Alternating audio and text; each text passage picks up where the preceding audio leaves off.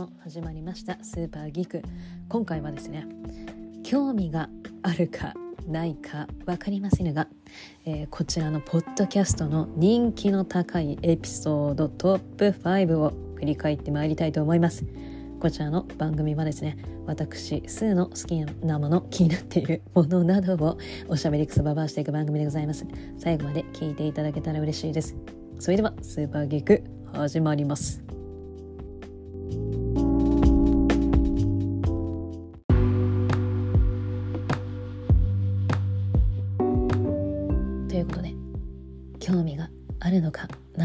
分かりかねますけれども、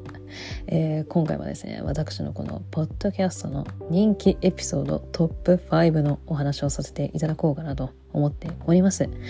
まあ正直言ってしまいますとあのちょっとね最近見た映画ドラマもうここのとこ立て続けにお話をしてしまったのであのネタがない。ネタがないっていうのがね結構大きな 理由の一つにはなってしまうんですけれどもあの毎日見てないことはないんですよ。見てないことはないんですけれども今ねちょっとまとめてる最中と言いますかまあいろいろとあのまあ見ている段階と言いますかねそんな感じで、まあ、ある程度、えー、たまりましたらまたエンタメのお話をしていきたいなと思っております。なので今回はまあ、ブレイクタイムみたいな感じでね 聞いていただければなと思っております。で、えー、と前回もお話ししたんですけれどもこのねポッドキャストのアプリいろいろとこの自分のポッドキャスト番組のデータをこう教えてくれるんですけれどもまあ再生回数は再生回数にしかりえー、なんか期間でこう1週間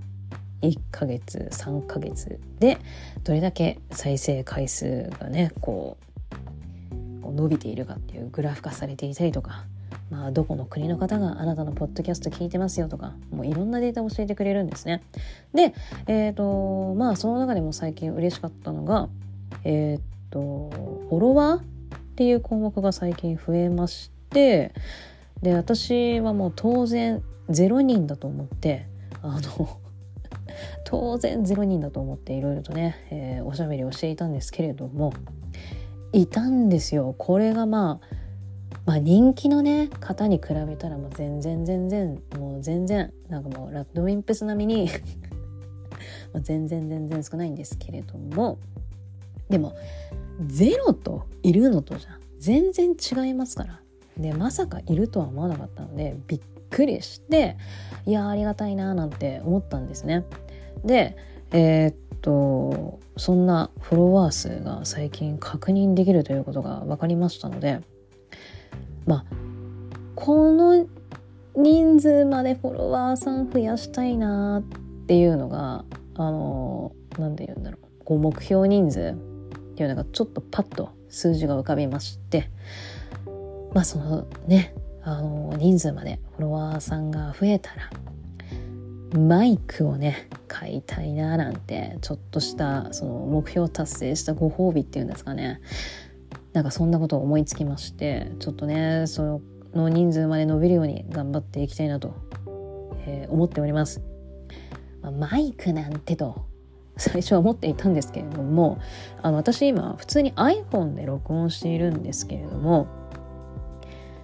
こうやっぱ自分で自分のこのポッドキャストを聞き直したりとか、まあ、聞いたりとかしているんですよ。で今の iPhone って、まあ、どんどん新しくなればなるほど機能っていうのはねどんどんあの進化していっているので多分この録音機能も進化しているんじゃないかなとは思っているんですけれどもやっぱりねなんだろ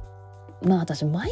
ク使ったことないんでちょっと比べようがないんですけれどもなんかやっぱ音が悪い時がとなんか時々あるなみたいな。ちょっと気になるなっていうのでやっぱマイク使った方がいいのかなって。かなーっていうばっかりですけど。でなんかちょっとね買ってみようかななんて。まあそのね目標が達成したら買ってみようかななんて。いうのをちょっと掲げて頑張ってこれからも行きたいなと思っておりますので、えー、まずは聞いてくださってる皆さんありがとうございますという感じでございます。で、えー、エピソードも60以上を超えることができましていやもう本当になんかこれはねちょっとね自分で自分を褒めたいというか よくぞネタが続いたなっていうのはねいやあのやっぱ続けるっていうのをとりあえず続けるっていうのをねちょっと目標に頑張ってはいたので最初は。まあ、聞いてくれる人いるかどうかなんてわからないけれども、まあ、続けないとわからないよなっていうのでねとりあえず続けよう続けようっていうのでいろんなネタをね あっちゃこっちゃこういろいろと自分の引き出しを引っ張り出しては考えては見ているんですけれどもね60を超えることができて本当に嬉しいなという状況であのこういったねあの自分のエピソードを 振り返ってみようと いう、えー、テーマを作ってみたという感じでございます。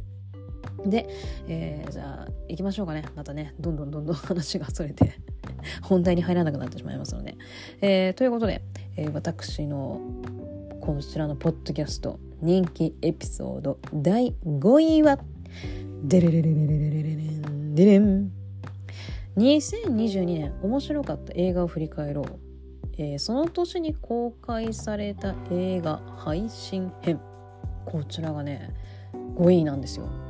ほほうという感じで、えーと、こちらのエピソードはですねあのやっぱりおしゃべりクソババアを発揮いたしまして。あのですねえっ、ー、と10位から6位あそうそうそうこれね自分で勝手にトップ10作ったんですよ。その自分的にあの良かったなって思った映画をランキング形式にしてトップ10を作ったんです。でおしゃべりクソババアをしてしま してしまいましたので10位から6位を前半。で5位から1位を後編後半？後編だって。後半として、えーと、こちらのポッドキャストに配信をさせていただいたんですね。でこの5位はですね5位から1位こちらが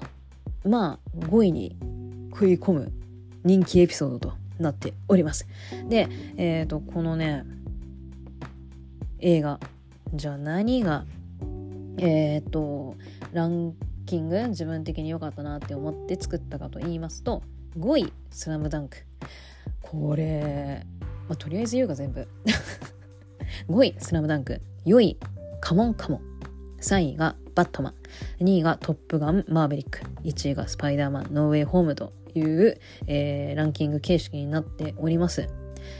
この5位の「スラムダンクまだまだ映画が上映しているのいるのにすごい今でもびっくりしているんですけれどもあのもちろん最初は日本での公開でなんかここ最近あの公開が拡大して結構アジアの方でなんかあの人気博してるなという印象があるんですね。あの韓国にしろ香港もなんか公開してた気がするんだよな。であと台湾とかかななんかねいろいろと公開していて最近中国のニュースっていうのもあのテレビとかで見たことあるなっていう感じで最近はねこうアジアの方やアジアの方へと公開が拡大していってるという印象を受けております。で韓国ですと主題歌を担当した10フィートがあの映画館韓国の映画館に行ってあのね主題歌をこうお客さんの目の前で披露するっていう映像を最近 YouTube で見たんですけれどもねえなんかすごい贅沢なことを 韓国いろいろあの企画をしてねなんかすごいやってるなって思ったんですけどいやすごいですね「スラムダンクの人気ってもうほんと世界中ですもんね。やっぱり スラムダンクは、あの、私が小学生だったと思うんですけれども、アニメが放送されていって、私漫画よりアニメなんですよね。で、スーパーファミコンのゲームをし、その後にやっとこさあの友達に全巻借りて漫画を制覇するという順番なんですけれども いやでも「スラムダンクはほんとずっと人気 あ、すいません。スラムダンクは本当ずっと人気ですよね。あの他にもねバカボンドとかリアルとかあってあの連載をされていますけれども。いや「スラムダンクっていつまでももうもうずっとなんじゃんっていう。漫画っていうね歴史が滅ばない限りずっとなんじゃんっていう。それぐらい「スラムダンクって。人気の作品ですよね。私ね完全版好きなんですよ。あの単行本より完全版の表紙がすっごい好きで。って言いつつ、あの、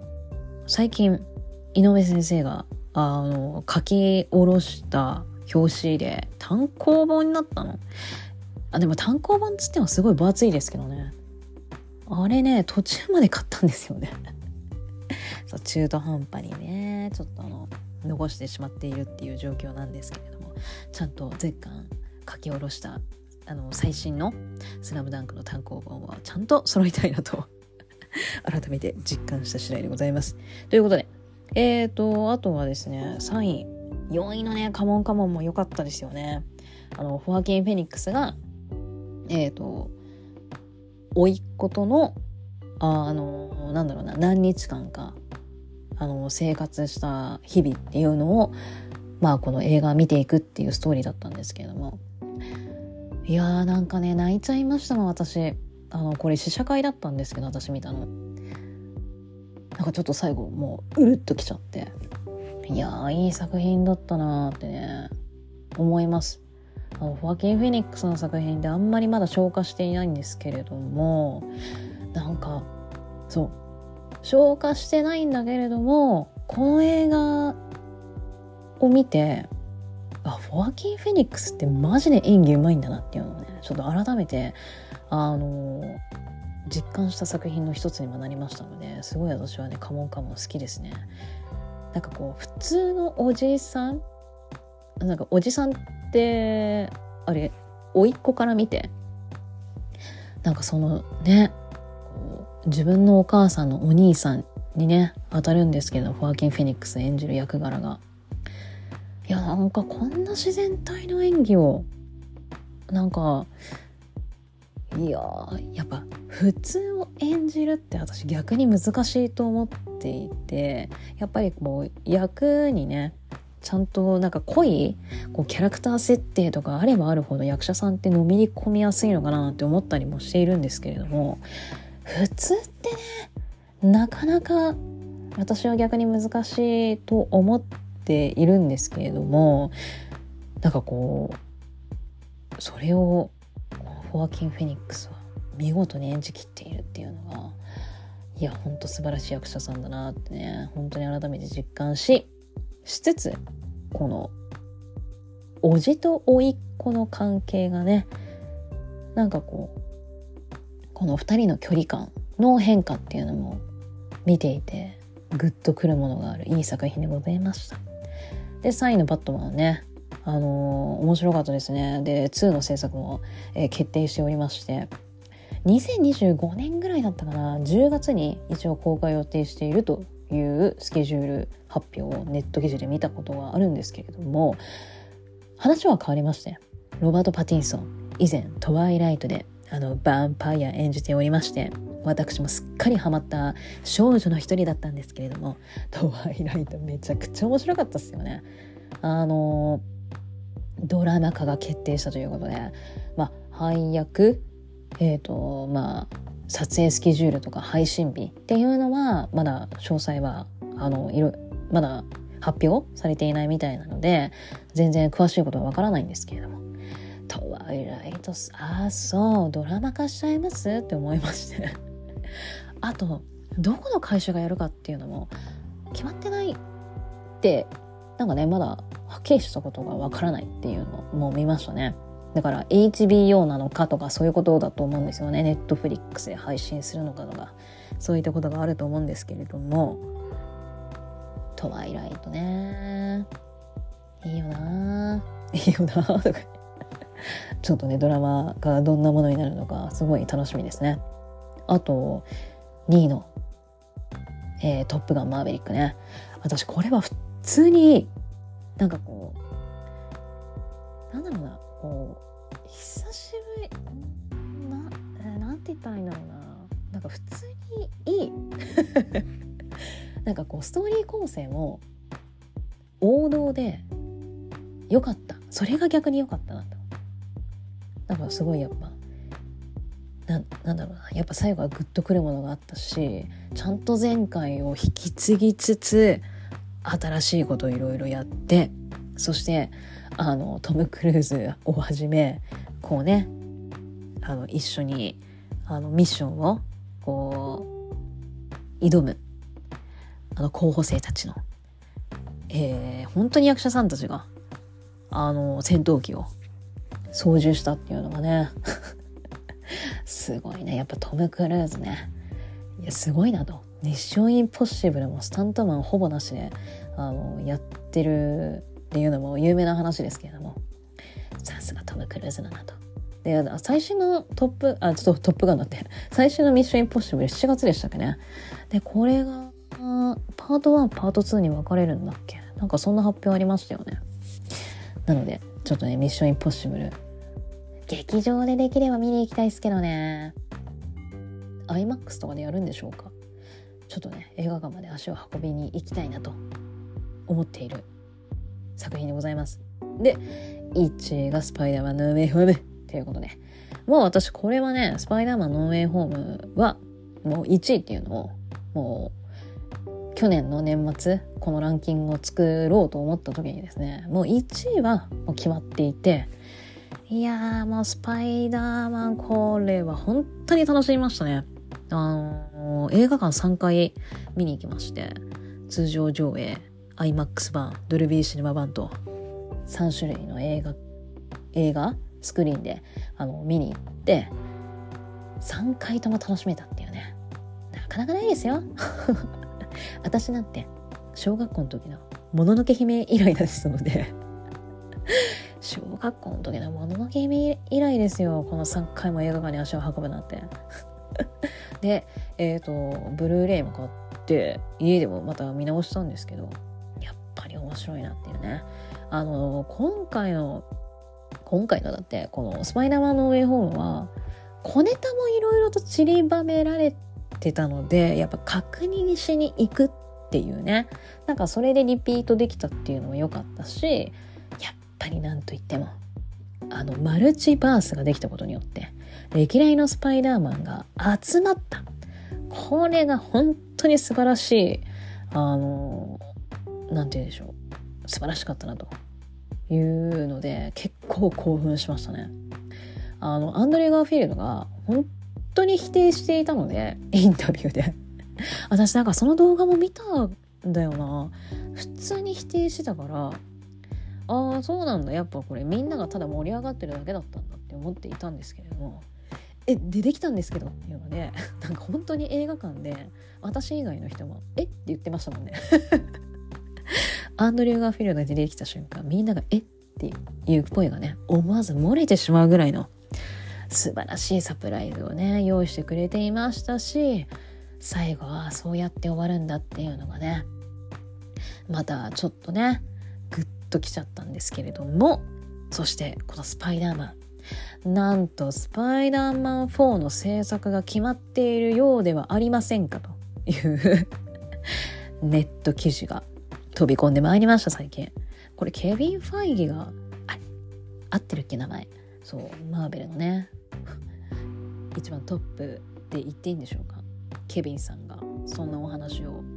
していたというネット記事がバーッと広まりましたけれども。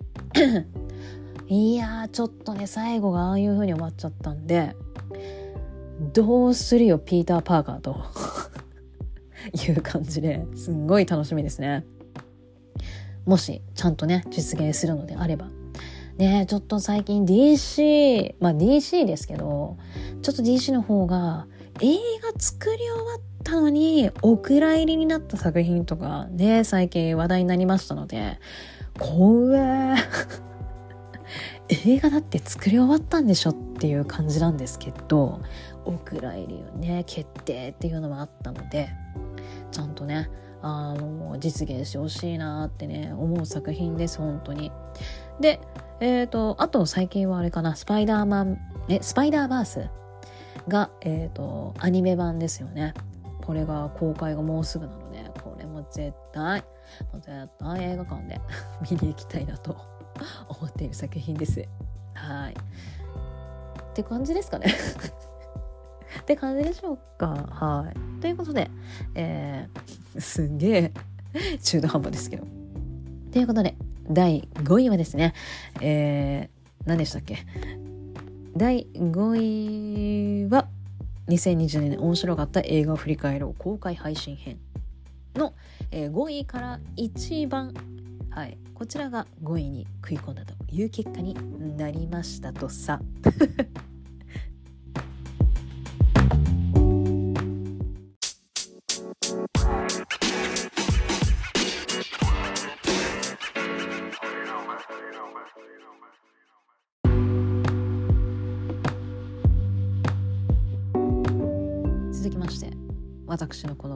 ドキャスト人気エピソード第4位はこちらになりましたデレレレレレレレンデレン大好きな漫画家矢沢愛店に行ってきましたこちらがですね意外や意外に再生回数が今ちょっと落ち着いちゃったんですけれども最初はねあのー、あやっぱりねっていう感じでそんなね、再生回数伸びなかったんですよ。ああ、そうですよ、15万ですよ。って思いながら。15万で話しましたよ。なんて思いながら、いや、伸びないなと思って、結局気にしてんじゃんって感じですけどね。で、伸びないなと思っていて、で、明らかに、あ、これ、私が聞いた再生回数じゃんっていう。再生回数ぐらいしか本当に伸びてなかったんですよ。それが、なんかこう、いつの間にか、こう、だんだんだんだんだんだんと再生回数が伸びていきまして第4位に食い込むまでにはい再生回数があのすごい勢いで伸びまして私自身もびっくりしております。で、えー、この矢沢愛店はですね今やってんのかな？ちょっとね自分が言っちゃったもんだから情報を追っていないので申し訳ないんですけれどもえー、っとそうなんですよあの私の近場であの開催ありましてこれは行かねばならぬとなんといっても私小中リボン校でして特に矢沢愛先生の作品が大好きだったんですね。でギリチョン店内で終わっちゃったんだよね。読みえあえどうだったっけ？や、あ、いやいやいや、えっ、ー、とね、全然だ。もう店内は終わっていて、で、私が読み出した頃にはもうご近所物語の連載が始まっていたんですけれども、まだね、初期の段階だったので、全然話を追いつけてたんですよね。で、それと同時に単行本も出れば買いという感じで、もう矢沢愛先生の世界観にどっぷりその小中でご近所物語の影響でハマりでその後加減の月も買いました。で、えーと、私その後ジッパー読み出しましたのでパラキス読みました。でその後クッキーが、えー、創刊になったのでクッキーも7のために買ってましたという感じで。でねクッキーはね途中で噛まなくなっちゃったんですよね。なんですが、まあ、7の単行本が出れば買っていたという感じで、まあ、矢沢愛先生作品大好きっていう感じで。あ、店内ももちろん単行本持っているんですけれども、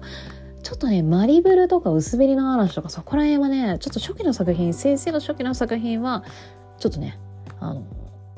ちゃんとは読んでいないので、あの、パンダなんてね、こう言うのもおこがましいかなと思うんですけれども、でも本当大好きな漫画家の一人でございます矢沢愛先生は。でその矢沢愛先生の展示会が、え、開催というので本当に歓喜でしたね。いやついについにこの時がみたいな感じで。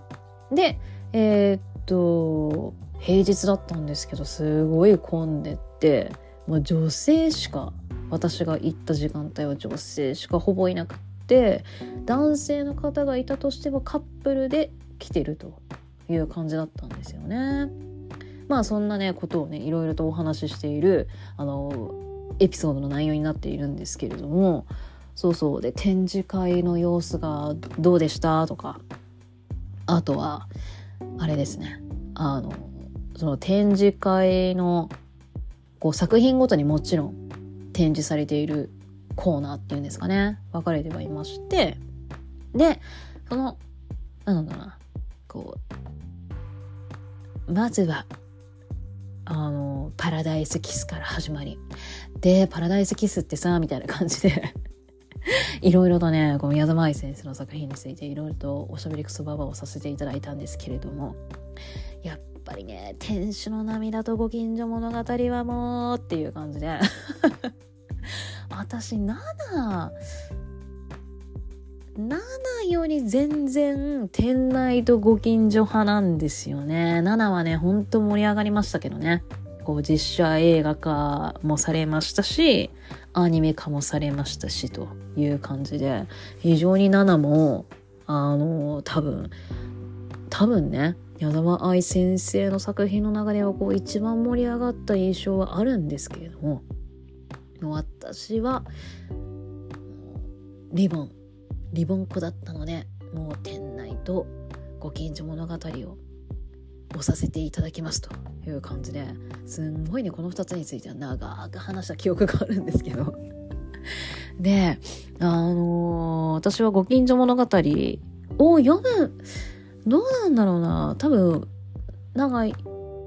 あれはご近所物語の影響だったのかな？ファッションデザイナーをね夢見ていたことがありまして将来の夢ファッションデザイナー。でであの舞台がねこう服飾の専門学校だったじゃないですか。美香子ちゃんたちが行っていたのが。でうわこんな学校あるんだということで、まあ、私はもう絶対服飾の専門学校に行くということを決めでその後あの安野モヨコ先生のジェリービーンズ CUTiE で私がね買っていた時連載していたのでジェリービーンズもあのファッションデザイナーを夢見る女の子が主人公でしたのでもちろんそれの影響も全身に浴びて 服飾のね専門学校に行ったらあれ？全然現実ちげえじゃんっていうのに すっげえ辛い思い出ばっかりなんですよ専門学校は。本当に。私がね入ったコースがもうねあ私入ったコース間違えたんだっていうぐらい。もう毎日が課題地獄だしもう卒業もうあと卒業するだけっていう卒賞の練習まではじゃ3年間通ったんですけどもう卒賞の練習までがそうそう卒賞の練習以外いい思い出は一つもないです。もそれぐらいなんか現実は厳しくって。いや私向いてないんだなってね。専門学校行ってちょっと思気づいちゃった。私って作るんじゃないんだな。作る側じゃないんだなっていうのにね入って気づいたっていうね。なんかそういう理想と現実がこう突きつけられて挫折したっていう思い出の 専門学校時代でしたね。でもでも良かったですよ。あのまあ夢があるって。まあ実際ね専門学校入ったらそんなでしたけれどももうそれまでが全然あのもうそのファッションに携わる仕事をするんだっていうのをこう将来の夢としてあのその時まではね生きていたのでなんか夢があの時はなんか全然不安もあったけど結構キラキラしてて怖いものなんてなかったなっていう印象がありますね。まあそれまでいろいろとあったんですけれどもあの高校の高校受験で志望校落ちちゃった落ちて滑り止めの高校に入学っていうのが決まったんですけれども、まあ、なんかうえマジで？落ちた？って思いながらまあ思ったんですけど思ったんですけどあでも私全然あのファッションので自分の行きたい専門学校ってもう決まってたんであそこに行ければ私全然いいからまあいいや高校落ちてもみたいな感じですぐに気持ち切り替えることができたしっていう感じでやっぱりあの時夢があるのとないとじゃあうんなんか私の高校生活っていうのはあの時違ってたろうなって 言えてなかったかな？違ってただろうなって今振り返ると思いますのでやっぱりご近所物語のあの影響っていうのは自分の中ではすんごい強かったんだなっていうのを今振り返ると思いますね。本当に美香子ちゃんたちおしゃれだったじゃないですか。まああれはねもちろん今思うと矢沢愛先生のセンスっていうのがめちゃくちゃ光ってる作品だったんだろうなと思うんですけれども。いやもう美香子ちゃんの着る服ヘアスタイルとかも全部がおしゃれで可愛かったしめちゃくちゃ影響を受けて。ね。えそれって美香子じゃんっていう自分美香子じゃんっていう デザインをあたかも私考えましたみたいな感じですんげえあのノートに絵描いてたんですけど。うん。いや本当にあれは素晴らしい作品ですよ。本当に。あの小学校ね読んでた時はなんかこう美香子ちゃんが悩んでることっていうのがあんまり分かっていなかったんだけれどもやっぱこう自分がこう高校生ねもう専門学校っていう時に漫画を振り返るといやー美香子ちゃんいろいろあったんだなってね。ね。その年齢になってやっと分かったっていう感じもありましたけどね。であのそうね。私あの矢沢愛先生の展示矢沢愛展に行って思ったのはあ私はやっぱり一生山口勉なんだなって。私は一生山口勉派ですって思いながら 展示会を回ったみたいな感じなんですけど。あのー、誰が好きですか？矢沢愛先生の作品の中で。誰に投げかけてるって感じですけど。あのやっぱ須藤明もかっこいいんですけれどもやっぱご近所ってなると山口勉か田代祐介どっちっていうね結構友達の間ねもうみんなでギャーギャーギャーギャーこう騒ぎましたけれども私はもう一生山口勉ですね。だから祐介ね全然響かなかったんだよ やっぱり山口勉がね本当にかっこいいって思ってたし山口勉と付き合いたいって思いましたしいや山口勉はね最高ですね。で私やあの多分ねそのエピソードでも話してると思うんですけれども矢沢愛先生男子にもう影響受けすぎちゃってて私のあの好きな男性のタイプっていうのがもう矢沢愛男子に当てはまるなってね最近になってというかこの矢沢愛店に行って気づきましてそうなんですよ。いいや私なんか振り返れば自分の好きなタイプ振り返ればえ矢沢愛男子じゃね？って気づいてそうちょっとね背が高くて細い人が好きなんですよ。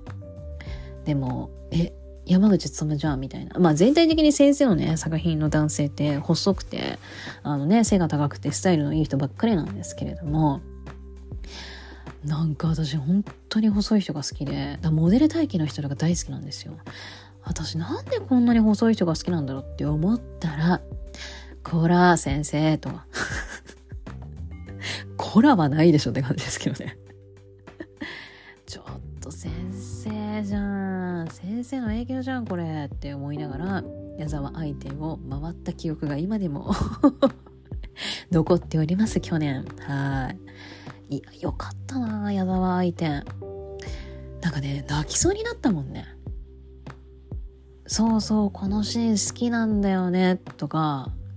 はいはいはい、名シーン来ました、名シーンがっていう、その原画を見た時に、もう何回も読み返しているのに、やっぱりうるうるしちゃうし、で、やっぱ、こう、なんて言うんでしょうね、こう、名、名言っていうんですか？構やっぱいいセリフっていうのが壁全面にバーンって打ち出されていたりするんですよ時々。はい来たーみたいな。はいはいこのセリフ来たーみたいな感じで。それもまたねうるっと。ぐるぐっと。ぐるっとだって。もうね胸にグッとくるね。矢沢愛に矢沢愛を読んでなんかあのあの年代で矢沢愛先生の作品をやっぱ読んで影響を受けてて本当に良かったなって矢沢愛店に行って 改めて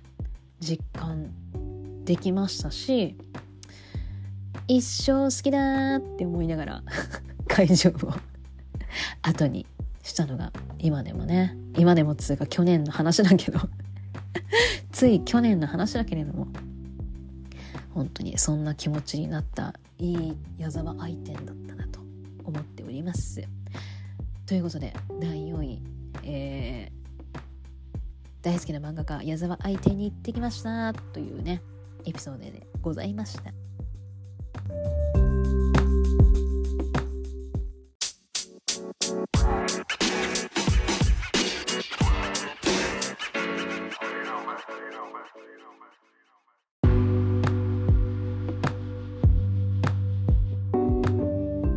続きまして第3位の発表でございます。デレレレレレレレレレレンデレン第3位は Love You ティモシー・シャラメ。第1回目。こちらが第3位に食い込んでまいりまして。えっ、ー、とね Love You ティモシー・シャラメってあの私ティモシー・シャラメ君が大大大大大大大好きなんですけれども。大大大好きなんですけれどもあのただただこれ気持ち悪いのが気持ち悪いというかこ怖い。なんだろうな。ただただティモシー・シャラミ君が出演した映画について全部話すっていう。恐ろしいエピソードなんですよ。そしてなんかこう聞いてくださった方何を思うだろうかっていうね。マジで私のティモシー・シャラメ記録でしかないんですけど映画記録でしかないんですけれどもこの時点でティモシー・シャラメ君出演している映画を見た、えーと、内容だったり感想だったりっていうのをただただ話すおしゃべりクソババアをするっていうエピソードなんですよ。でこれがね結構あの、あ、今また落ち着いちゃったかな、再生回数が。最初は、あの、矢沢愛店と一緒で、あ、この再生回数私じゃねっていう感じだったんですけれども。え、何回自分で自分の再生回数伸ばしてるんですかっていう感じですけどね。え、あ、これ私じゃねっていう再生回数だけだったんですけれど。も、これが結構こう、再生回数伸びたのがね、結構初期の段階で、あれよあれよっていう間にぐんぐんぐんぐんぐんぐんってこちらのエピソードあのー、伸びてってこのねエピソードランキングトップ10っていうのがこのアプリであのデータ化されてチェックできるんですけれどもずっとね1位だったんですよ。これがなぜか、まあ、途中であのあと残る2つがこう再生回数伸びてって逆転してしまったんですけれども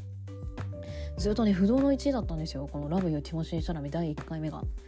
でえなんかみんなこれ聞いてどう思ったんだろう本当にごめんなさいっていう感じなんですけれどもそうなんですよもうただただティモシー・シャラメ君がね出演した映画について話しまくるっていうお話なんです。で、えっ、と私ティモシー・シャラメ君好きになったきっかけが「君の名前で僕を呼んで」がこれから公開されて、まあ、これがもう、えーと海外ではえー、なんだろうな人気を博しているみたいなネット記事が結構ワンサが出ていてほうほうどれどれとチェケラッとしたらなんて美しい男の子が出演をしているんだっていうので映画を見る前の画像でティモシー・シャラメ君を好きになったんですよね。もうあれ一目惚れに近いねもうね。なんだってこんな男の子いついたのよっていうね。本当に私の大好きなね儚い系男子って私はねティモシー・シャラミ君のことジャンル分けさせていただいてるんですけれども もう儚そうな男の子大好きなんですよ私多分ね中学の時にミニシアター系が流行っていてそれ系の映画に結構こういう儚い男の子とか出てくるんですよ。あのちょうどあのレオ様が出演しているあのロミジュリのあのレオ様の髪型みたいな男の子が出てくると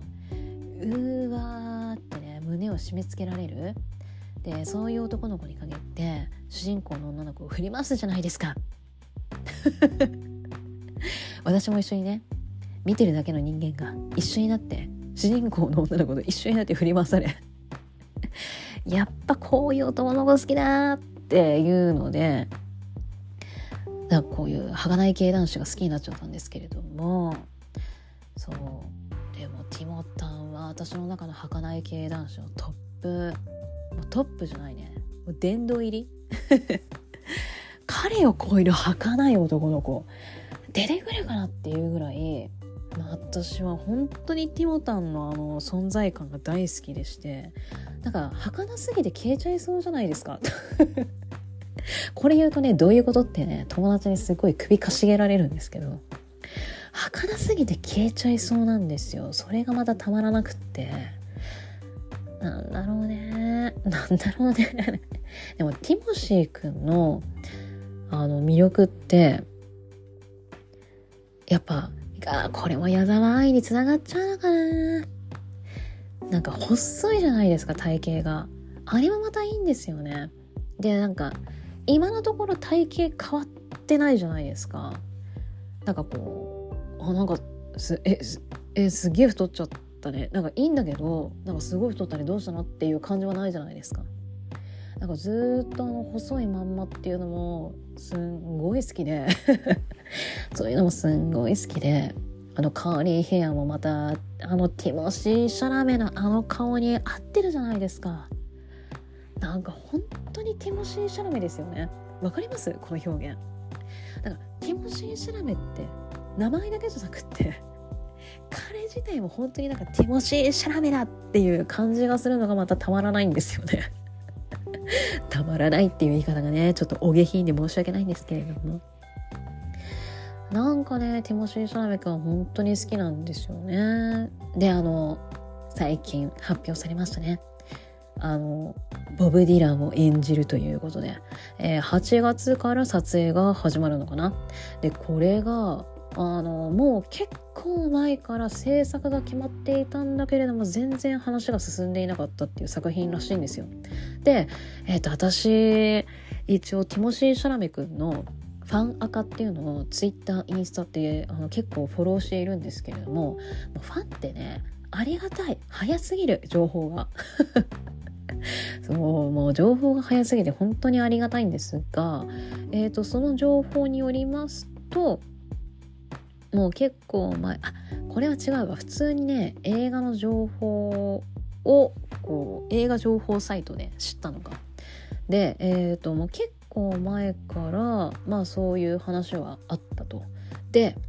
私はねそのファンアカをファンアカって本当に情報早すぎるのでもうティモシー・シャラミ君が街中に出て写真が撮られたもんなら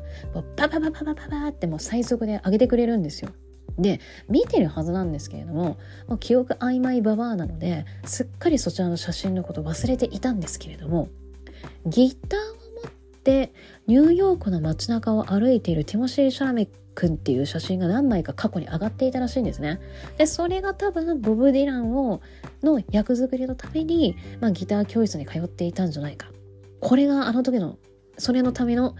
ギターを持って街に出かけるっていう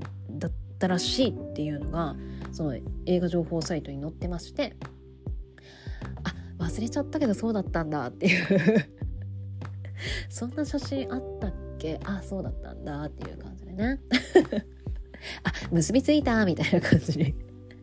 なったんですけれどもだから話は進んでないんだけれどもあのティモタンあそう私すいません。ティモタンって呼んじゃってるんです。許してくださいね。ティモタンは話はこうなんだろうなうまくは進んでスムーズには進んでいないんだけれどもまあ一応役作りのためにギターをね弾きの練習をし始めていたと。もう何年前の話かちょっと私写真とか全然あのわからないんですけれども、まあ、以前からギター教室へ通っていた。で最近歌のトレーナーさんのところに伺っているニューヨークでなんですけどねこれもあのお宅にお邪魔している、まあ、お宅なのかちょっと言い方合ってるかわからないですけれどもあの足を運んでいる写真っていうのも撮られていたのでああボブ・ディランの役作りのために本格的に始まったんだなっていう感じですね。でえっ、ー、と公開予定日とかっていうのはまだ明らかにはなっていないんですけれどもとりあえず8月から、えー、こちらの撮影は始まるよっていうことだけしか分かってないですね。でえっ、ー、とティモタ忙しいんですよね。多分今年ウォンカのえっ、ー、と映画公開もあるはずなんですよ。でそれで多分またねプロモーション活動っていうのが始まると思いますしであこの「ウォンカ」はティモタンなんかミュージカル風になっているから歌を披露しているらしいんですよね。でこのボブ・ディランもなんとティモタンが歌います。あの最初は最初はっていうかなんだろうな多分周りがだったかな。ボブ・ディランの声を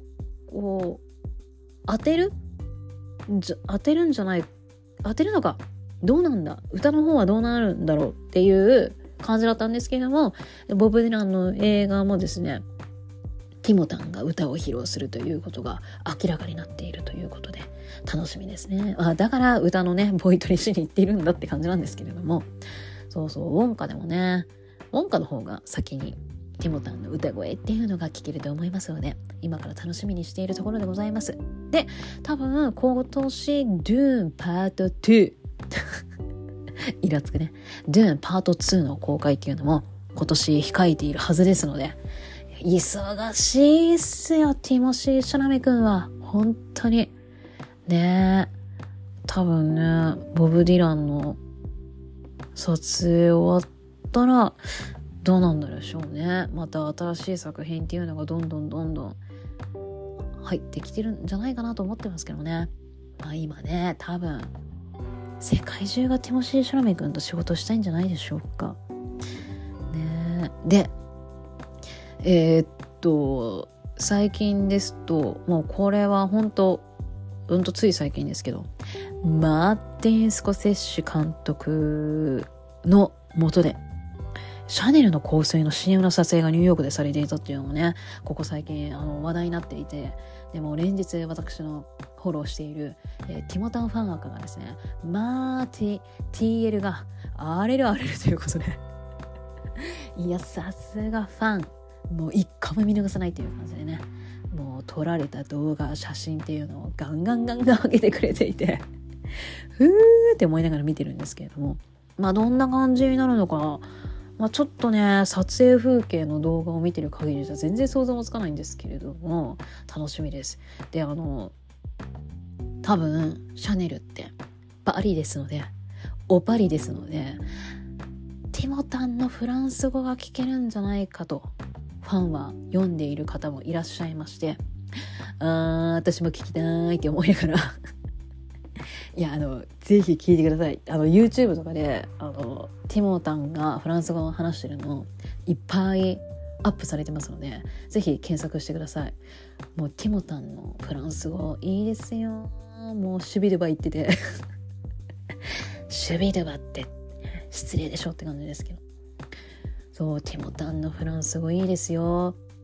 ちょっといろいろ検索してチェケラッとしていただきたいなと思うんですけれどもとね、私、気にかかっていることがございます。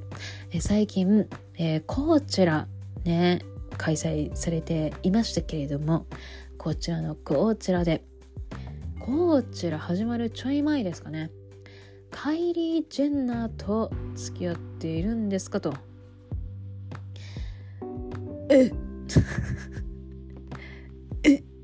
マジで？え？付き合ってる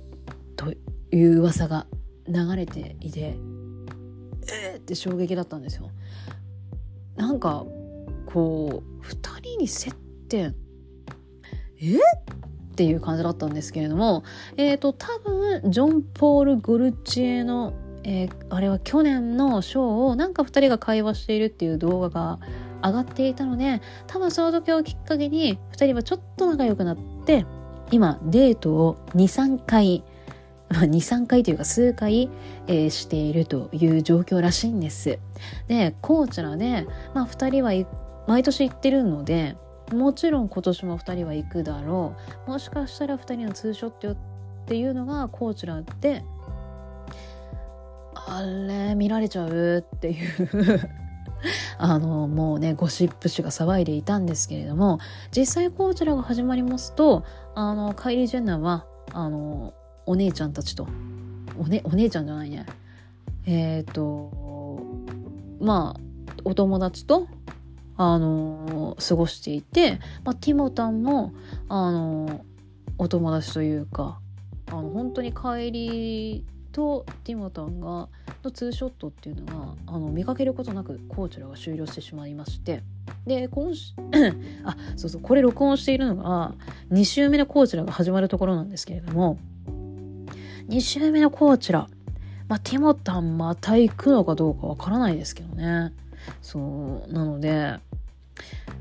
この2人どうなのよと。でコーチュラの初日の前に車の中で2人でタコス食べてたんだって。タコスデート。ええー、と思って。ちょいちょいちょいマジかよマジかよマジかよって思ってたんですけどタコスデートをね車の中でしていたらしいんですよ。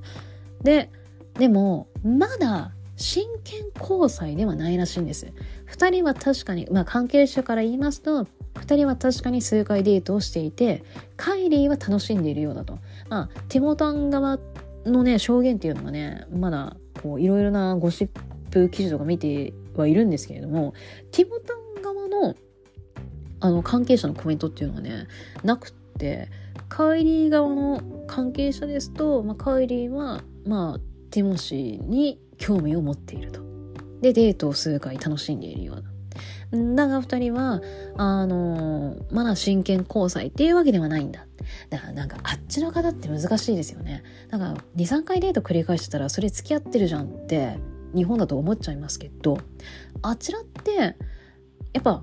こう、なんかこうよく YouTube とかで海外と日本のなんかこうデートの違いとかこう恋愛の違いみたいな比較のね動画とか私時々見ていたんですけれどもやっぱりこうお試し期間っていうのを設けるっていうのがあるらしくってなのでそのお試し期間内ではもういろんなこうその子だけに絞らずいろんなことをデートをしてなんか本命を決めたりっていうのが、まあ、あったりするらしいんですよ。であっちってややこしいよねと思ってもうなんか23数回デートしてたらでファンはちょっと「えー、付き合う付き合うの?」ってちょっとヒヤヒヤもんですけれどもねこうまだお試し期間みたいな感じなんですかね。こう真剣交際には至ってないっていうので。ねやっぱり私あの推しの熱愛に敏感でして。いや、なんかいいのよ。本人たちがね、幸せなら、本人が幸せなら、それはそれでいいし、それを願うのが本当のファンだと私は思っております。けれども、推しの熱愛ってなんでかショック受けるんですよね。もう本人の自由じゃんってね、言われちゃえばそれまでなんですけれども、そうよ。自由よと。個人の自由尊重しないとねとは思うんですが、やっぱりちょっと推しの熱愛がこう出るとちょっと胸が痛む。ちくりと痛む。なんか少女漫画みたいな感じですよね。そんな気持ちに思わずなってしまうという感じで、えー、これからもティモタンの熱愛の動向というのを追っていきたいなとファン代表としては思っております。もしねエンタメニュースっていうのがねこちらのポッドキャストであのエピソードを追加することがあれば追加し追加する時にこちらの動画が分かれば是非更新させていただきたいなと思っております。何の話？そうよ。ティモシー・シャラメ君の映画をべちゃべちゃしゃべってるというものが、えー、第3位に食い込んだというお話でございましたが。いう話でございましたが最近のねティモタンのティモタンニュースになってしまいました。あのぜひあのティモタンの映画のねことが気になったら私のこの Love You ティモチー・シャナメ君を聞いていただければなと思っております。ということで第3位は Love You ティモシー・シャナメ第1回目でございました。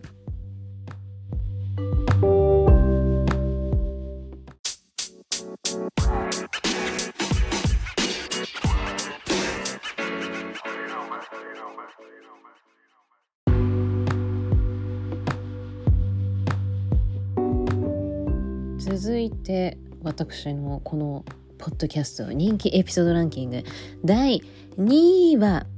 デレレレレレレレンデレン。ストリートカルチャーを感じるこのスケボー映画がかっこいいが2位になっておりました。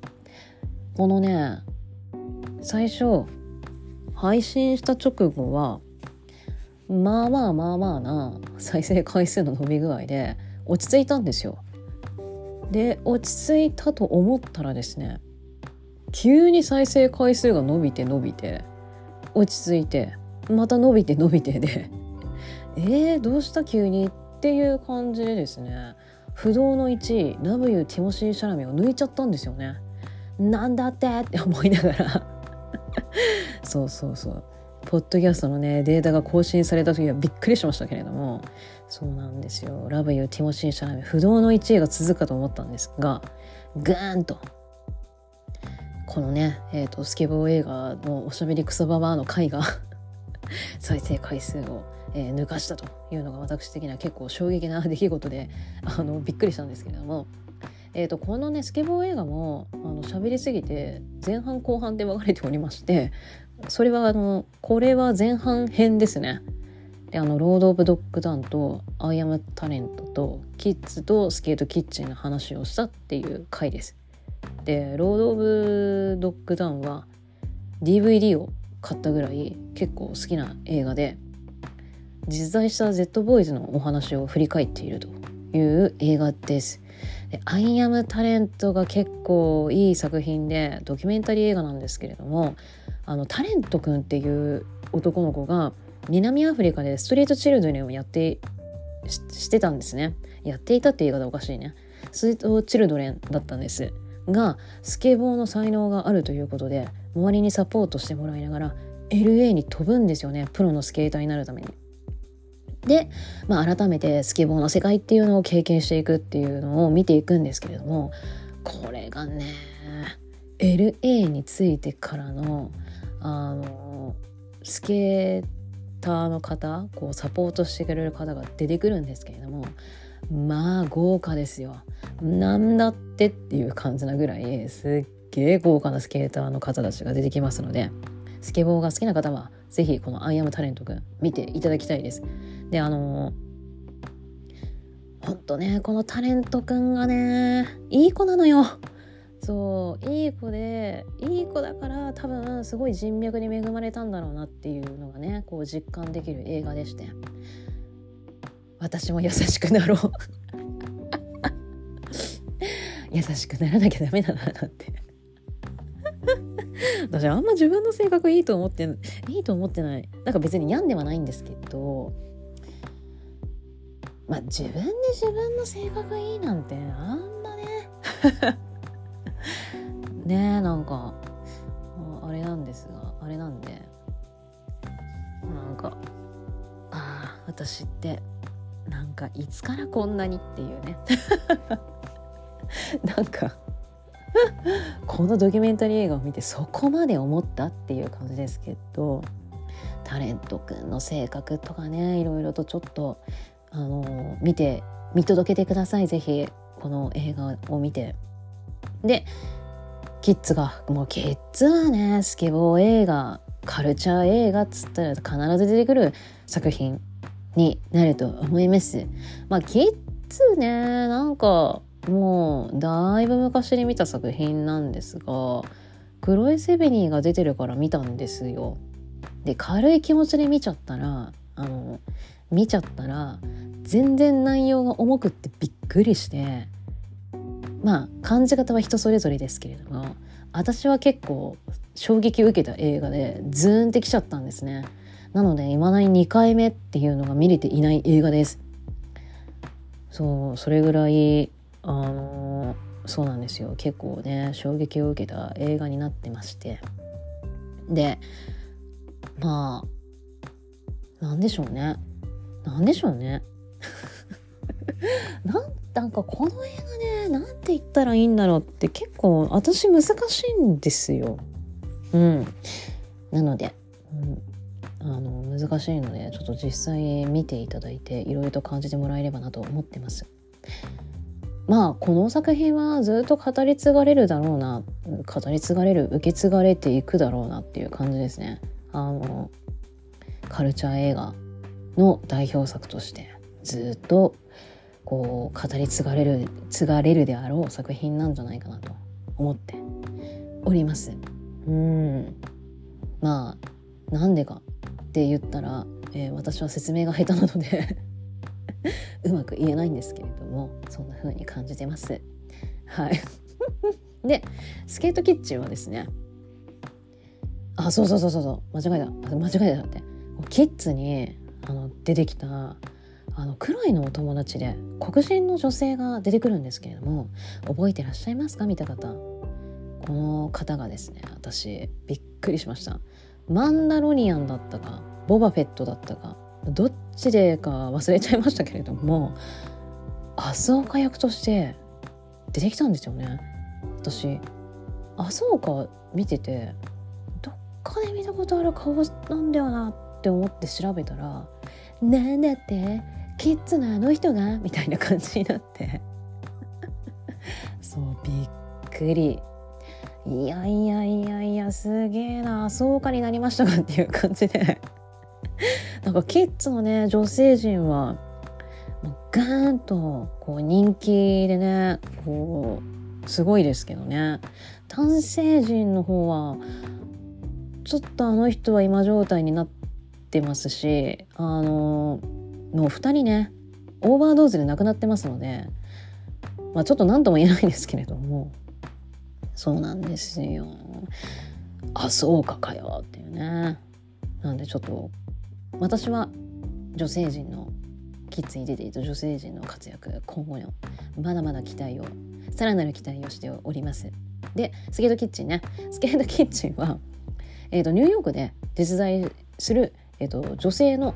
スケボーチームのお話なんですけれども中身は全然なんだろう全然青春映画で この言い方合ってるか分かんないけど全然青春映画であのね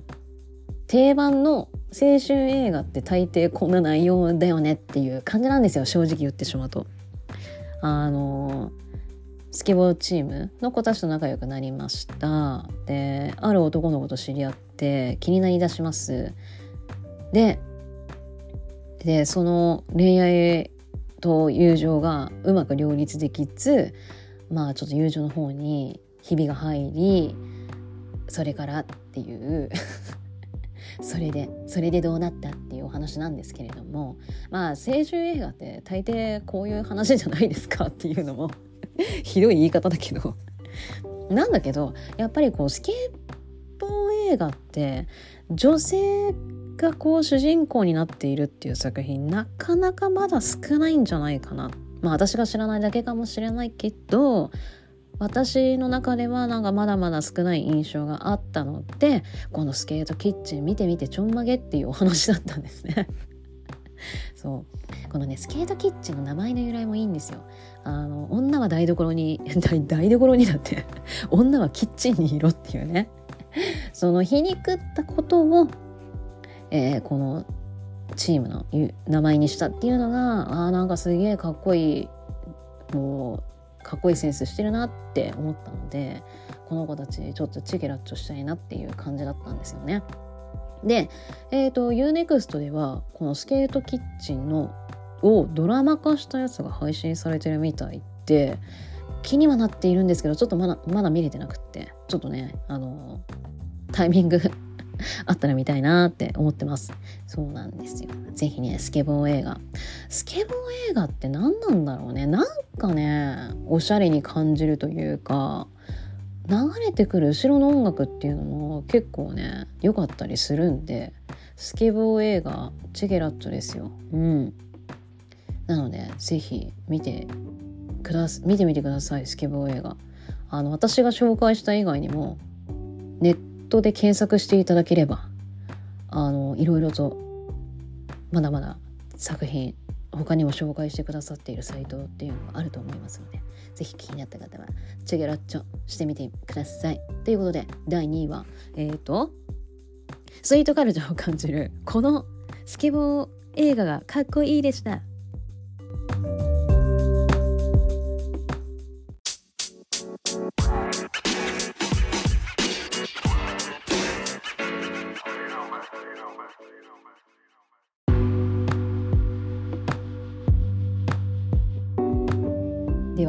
第1位の発表でございます。デレレレレレレレレンデレン。ドハマりしているガールズグループ XG こちらが私のエピソード第1位に輝きました。まあだからといってあの全然あの 影響あるとかないあ影響ないですし、まあ、栄光あるものなんとか何でもないんですけれども。XG がね第1に輝いたんですよ。ですごいのが1位と2位の再生回数の差が倍なんですね。それぐらいこの XG の再生回数って本当にすごいんですよ。であのまあ最初はえー、っと最初の頃はですねまあ普段通りの再生回数の伸び具合だったんですけれどももうグーンって急に伸びてえーってびっくりするぐらい急に伸びたんですよ。おーおーすげえなって思って。でまたさらにグーンと伸びていてえーみたいな。えーすごくねっていう感じな再生回数の伸び具合で今でも伸びてます。あの前に比べたら伸び具合は落ちましたけれども今でも再生回数は伸びているというね驚異のエピソードです。でもまあそれぐらいね私同様 XG を応援している方注目している方がいらっしゃるそう思っておりますので XG マジで頑張ってくれって応援をしているところでございます。よくわかんなくなってきちゃった。で、えーと、このエピソードはですねまあ興味ないっていうのが大半だと思いますけれども、えー、私がハマったきっかけ。なんで XG ハマったのっていうきっかけと XG 私なりに調べて XG っていうのと歌とパフォーマンスいいよねっていうお話をねさせていただいたまあまあ、他にも話したと思いますけども、まあ、大体ざっくりざっくり言うとそんな内容になっております。で、まあ、別に今改めて話すあことでもないかなと思いますけれども XG ねえっ、ー、と日本人全員日本人の7人グループです。で最初は私韓国の歌番組出ているのは日本から韓国に、まあ、行ってなんかこう出演をしたのかなっていうぐらいだったんですよ。時々日本のなんかこうジャニーズとかもやりましたけど韓国の歌番組出ることって時々あるんですよね。なのでそのそれかななんて思っていたらもう韓国を拠点に暮らしていてカムバすると韓国の歌番組に出るっていう活動の仕方をしているんですよ。なんか珍しいというかえそんなやり方あるんだっていうのが結構あのおおっていう感じだったんですよね。だって全員日本人なんだから日本で活動してもいいわけじゃないですか。けど韓国を拠点にっていうねまあこれがどういう計画なのかはあの存じ上げませぬがあの今これからかな？これから彼女たちがデビューするまでのドキュメンタリー動画っていうのが YouTube で配信される予定なんですよ。で今予告編みたいなのが見れるんですけれどもどうなんだろうなんかそこまで詳しく話すのかどうかは分かりないですけどね予告なので。けどなんか厳しい厳しそうだったトレーニング風景が まあね K-POP の練習生生活ってねこうデビューした後にメンバーたちが話してるのを、まあ、動画でねこう見たりっていうのを見かけますけれども本当に一日それじゃないですか。一日練習しまくってを短ねよくて短くて3年長くて6年とかですからなんかもう気が遠くなるというか 遊んでばっかだったあの頃の自分と比べたらですね。うわーっていう感じですけれども。で彼女たちはさらにですよ。韓国ですから韓国語を勉強しなければいけないというね。これがプラスにありますので、まあ、今韓国でも日本人メンバーってね普通にもうあの一緒にこうデビューメンバーとしていなんて言ったらいいんだろう。あのメンバーとしてなんかこうグループに入る入ってることってもう最近もう普通になってきましたけれどもやっぱりそういう人たちもねなんか話聞くとやっぱ韓国にね来日したばっかの時はもう韓国語を一つも話せなくってっていうのをよく聞くじゃないですか。いや大変だよ本当にだって彼女たちまだ若い平均年齢20歳なのでねまあその5年まあどういう期間であの韓国にね移動をしてあの生活し始めたのかっていうのはわからないですけれどもねえ、だって10代でさ、韓国語も習い、歌とダンスも知りって。いや、私何してたってね、本当に自分と比べちゃうと。まあ本当にアイドルになるって相当覚悟を決めないと本当になれないんだなっていうのを彼女たちのドキュメンタリーの予告だけで思うんですけどいや相当な覚悟がないと本当に無理だと思う k p o p のアイドルって。もうなんか仕事のスケジュールとかもう半端ないもんね。なんか体力のあった自分も20代。でもあんなスケジュールこなしてたら死んじゃうね。メンタルズタズタにやられて。なんかもう生活できないって思っちゃうんですけれどもそうですよ。だからね x チームのメンバーたちも大変だったのだと思います。で彼女たちの他にもあの候補生がいて選ばれた7人になるらしいんですけれどねで何の話してた？そうそうそう韓国を拠点に えと生活をしているっていう話だったんですよね。でへえと思って、あのー、ほーってなったんです。で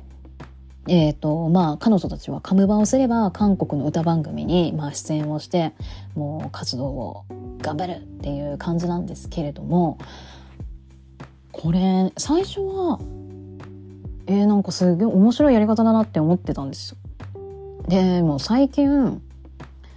まあこれ私が勝手に思ってることだけどやっぱ韓国を拠点に活動のやり方ってなんかいいやり方だったのかなってね思ったりもしまして韓国の歌番組めっちゃあるじゃないですか多分週5ぐらいであるんですよね。で歌番組が公式でもうガンガンガンガンそのテレビに出演時のパフォーマンス動画っていうのを上げてくれるじゃないですか。で今 k p o p って世界で注目されている音楽のジャンルの一つになったのでもう今世界中が毎日 k p o p を見ているわけですよね。歌番組もう絶対自分の推しのグループが カムバして歌番組出るってなったらもう毎日見ますのでで見ますと関連動画出てきますよね。であこんな子たちいるんだって思って多分チェックしまくる人って必ずいると思うんですよ。私も もうあのおばちゃんついていけなくなってきてますので あのとりあえず推しを見るっていうねとりあえず推しだけっていうあの感じになっちゃいましたけど私もだって好きになりかけの時ってもう k p o p もいろんなこと知りたいみたいなすごい興味いっぱいあったからもういろんなの知りたいっつってすっごい見まくってたのでで今もうここ最近海外がねこう BTS さんの「ダイナマイト」以降、まあ、ブラックピンクとかもそうでしたけれども世界中が今こう興味を持ち始めているので多分いろんなグループ見ていると思うんですよ。だ見つけてくれやすいなんだろうな言い方合ってるのかな。なんかこう世界がなんかこうねいろんな動画を見るときにこの子たち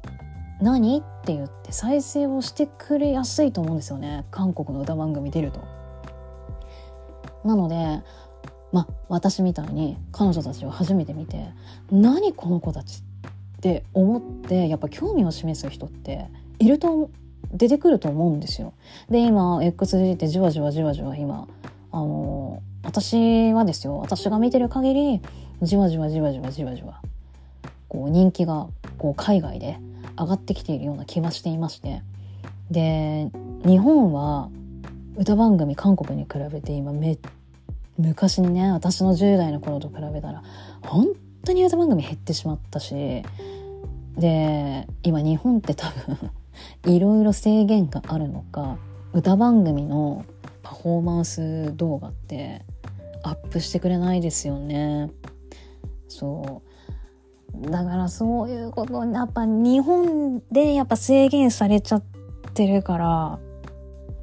海外の人が見つけてくれるかっつったらなんか難しいのかな単純にって思ったりもしたんですよね。そういうこととか考えたらやっぱ韓国でかつ拠点でいろいろとするっていうやり方ってああなんかもしかしたらなんかそのやり方っていいのかないいのかもななんて思ったりも私はしたんですよね。ねあのでも全然あの検索すると今日本のであの活動しているアイドルグループも海外の方がリアクション動画撮ってたりとか歌をね歌じゃないやダンスをコピーして踊ってたりっていう動画たくさん出てくるんですよ。出てくるんですけれどもえまあ私 XG しか調べてないから何とも言えないんですけどね。でも XG は結構すごいんじゃねって私は思っていて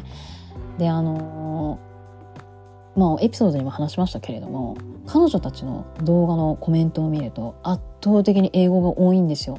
で日本語も時々出てくるんですけれどもいや英語のコメントがめちゃくちゃ多い。で私はそれを見た時にうわ海外でめっちゃ注目されてんじゃん早く行け行けなんて思ってたんです早く海外でパフォーマンスしちゃえしちゃえなんて思うぐらいなんか英語のコメントがほんと多くってそれを見た時にこの子たち本当に世界で活躍するグループになるんじゃないかなってちょっとね思い始めた時でもあったんですよね。まああの本当ね他のアイドルグループのコメントっていうのはチェックしていないのであの比べられないのであの申し訳ないんですけれどもそうそれを見た時にうわ XG すげえなって思ったんです。でさらにすごいなって思ったのはあのエピソードでも話しました。そうこれ言いたかったな私。これ言いたかったの。あの XG のねえーと、ラップラインの子たちの動画のリアクション動画をジャクソン1とニキちゃんがリアクション動画を撮っていたんです。でそれを、えー、彼らが所属しているレーベルの88ライジングがアップしていたんですね。で私88ってそのレーベルのこと呼んじゃってるんですけれども。88が上げるってどういうことっていうまあただ単にそのラップがすごいから見てみてよっていうのであげたのか XG と88がこれから絡むの？お仕事一緒にするからこういう動画撮ってるの？っていうえ何何何？っていう感じだったんですでまあもしかしたら一緒に仕事するのかなっていうのをこの XG のエピソードでお話をさせていただいたんですけれどもほら見ろと。5月ニューヨークで88がイベントを2日間行うんですけれどもその2日目に XG が出演することが決まりました。えということで ほらっていうね。ほら XJ やっぱり88と仕事するんじゃねえかっていう。なんで喧嘩腰なんですかね。なんで喧嘩腰っていう感じなんですけど。うわやっぱりね88かよと。で88は私結構いいんじゃないかなと思ってまして一緒に仕事するの。88って去年コーチラでレーベルで出演をしておりまして宇多田ヒカルさんも出演をしてねすごいあの注目でしたよね。私あの宇多田ヒカルのパフォーマンス好きだったな。なんか日本語でガンガン歌ってたじゃないですか。ファーストラブとか。最高じゃんって思ってね。え何の話そうで CL あ CL は別だわ。けどやっぱりこう今人気のあるあの歌手たちアーティストさんたちが、えーと、結構ね88のレーベル所属してたりっていうのもありますのでいや一緒に仕事するのはもう絶対にいいと思うっていう。誰？え何？どんなどんな目線？って感じですけど、絶対いいと思うって私は思っていて。ちょっとこれからねガンガン一緒に仕事してなんか海外での活動をね後押しして もらいたいな。私本当何の立場で話してるのか分からない分からないですけど。88に背中を押してもらうのめっちゃいいと思うんだよなって思いました。で、えーと、また注目されたのがですね話題になりましたのが、えー、今年コーチのジャクソンは出演をしているんですけれどもなんと XG のレフトライトを流してシアラと一緒に踊っているっていうね。え？シアラが？っていうね。そこもすごかったですけど、えー、でも盛り上がってましたね。レフトライト。あれはねマジでいいと思う。レフトライトはなんか海外受けありそうな気がするね。ああいう多分 R&B めっちゃ好きそうじゃないですか。まあわかんないけど。わかんないけど。あれはめっちゃいいと思うんだよな。なんかシューティングスターもいいんですけどね。であのちゃんとシューティングスターとレフトライトってつながってるので歌詞の内容とかが。あのシューティングスターでは私たち頑張るみたいな感じなんですけどすんげえざっくりだけど。あのレフトライトは頑張る上で私たちはこう思いながら私たちはこういう姿勢で方向性でいくよっていうね。なんかちゃんとつながりのある歌なので両方聴いた方がいいんですけれどもレフトライトねやっぱあの TLC とかねやっぱあれをね思い出させるあの楽曲っていうのはめっちゃまあ洋楽にハマっていた30代の私はですねやっぱグッとくるものがあるんですよね。シューティングスターも好きなんですけど。なのでめっちゃ盛り上がってておいいじゃんいいじゃんいいじゃん。いいじゃんっていう感じだったんですけれども。そう。いやこのねやっぱこう今からジャクソンさんに、えージャクソンさんに押してもらいながら88に押してもらいながら、えー、5月のねニューヨークに向けて、えー、XG のみんな頑張ってほしいと。その時のパフォーマンス動画楽しみにしてるぜってねもう今からそんな気持ちなんですけれども。だからマジでちょっと本当に XG あのそういったことも重なりましたのでいや海外でマジでちょっとく来るというか成功するグループになりなるんじゃないかなって私はちょっと期待しているんですけどね。いや本当になんか本当に そんな風に思ってます。うん。マジで頑張ってほしいなって本当に応援しますね。でえー、っと最近もねえー、ともう本当彼女たちっていろんな海外コンテンツ YouTube に出演をしておりましてあのオンライン上でのねインタビュー動画にはなるんですけれどもいやすごい出てんなって思ってびっくりするぐらい出てるんですよ。結構こなんかこう有名なのが、まあ、正直言って有名なのかどうなのかわからないような ところにも出たりとか彼女たちはちゃんと仕事をしていてインタビューに答えているんですけれどもやっぱそのコメントを見るたんびに XG にインタビューしてくれてありがとうみたいなねファンの方のね英語での感想がすっごい多いんですよ。で最近もナッシュビルの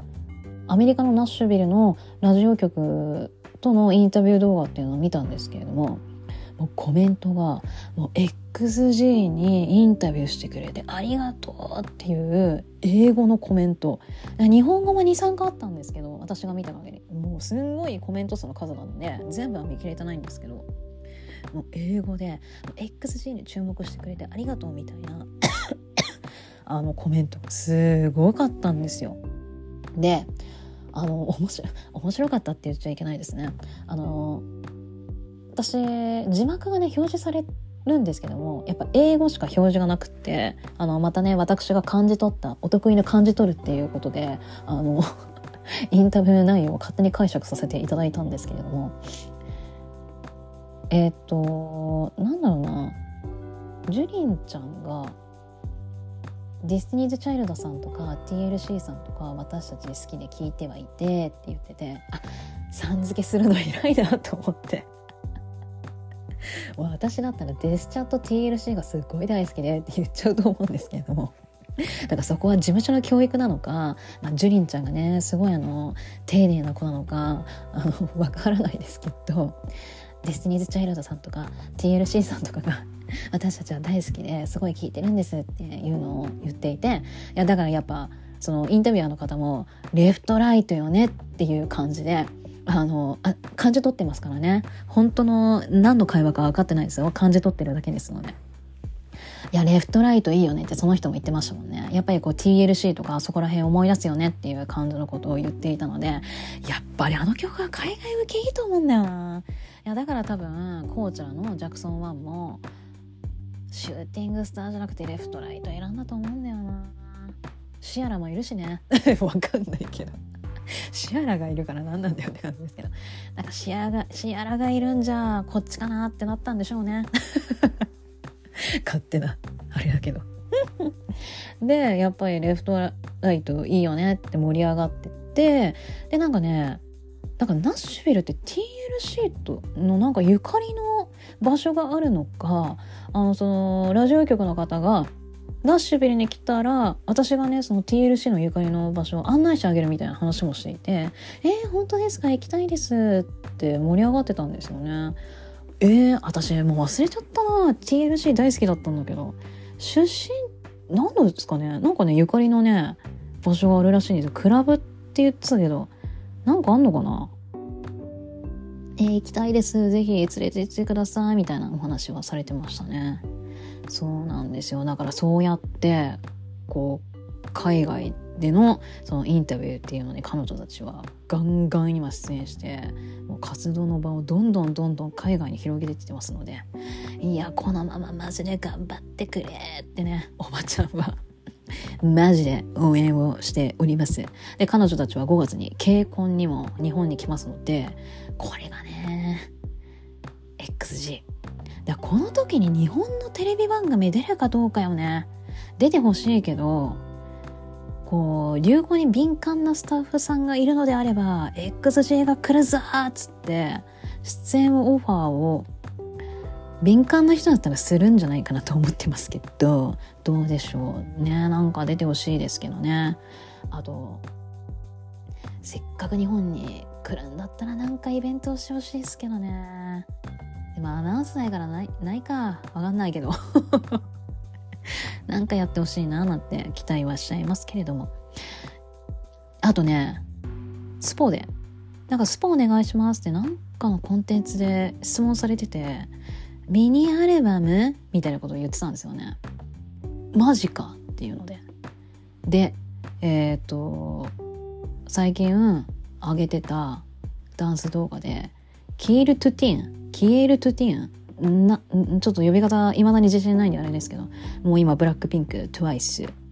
で、あの、振り付けでもう有名なロイヤルファミリーにも所属しております。キエルトゥティン、キエルトゥティン。一応両方言っときますね。と一緒に踊っていた動画がアップされてましたのでいやこれもう絶対ミニアルバムのタイトル曲振り付けしてくれてんじゃんって思っているんですけれどもその結果どうでしょうか、えー、後々、えーと、ミニアルバムが出た際には答え合わせをしたいと思いますけれども。いや楽しみですよ。あのキールトティーンキールトティーンの 振り付けは。ちょ、あの、本当独特で、私本当大好きなんですけど、彼が振り付けする作品が。で、大好きなので、彼女たちだからね、難易度高めのダンス振り付けしてくるか難易度がちょっと高いとね見てるこっちはあの楽しいんですけど本人たちはもうめちゃくちゃ大変だろうけど見る側はすんげえ楽しいのでちょっとどんなね振り付けになるのか。あもう勝手に 振り付けしてるでしょっていう体で話しちゃってますけどすごい楽しみです。本当に本当に楽しみ。本当に楽しみ。XG ななんか早くアルバム出して。ツアー来てほしいなって思います。ちょっと韓国行ってもいいな。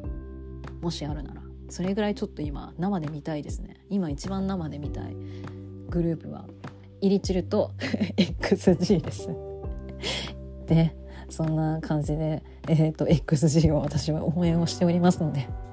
えー、興味のあ興味をね持ってくださいましたら、えー、このドハマりしているガラズグループ XG のエピソードをぜひ聞いていただけたらなと思います。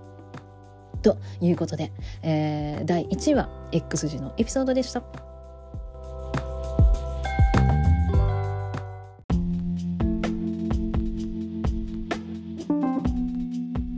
前の前をおしゃべりクソババアごめんなさいっていう感じで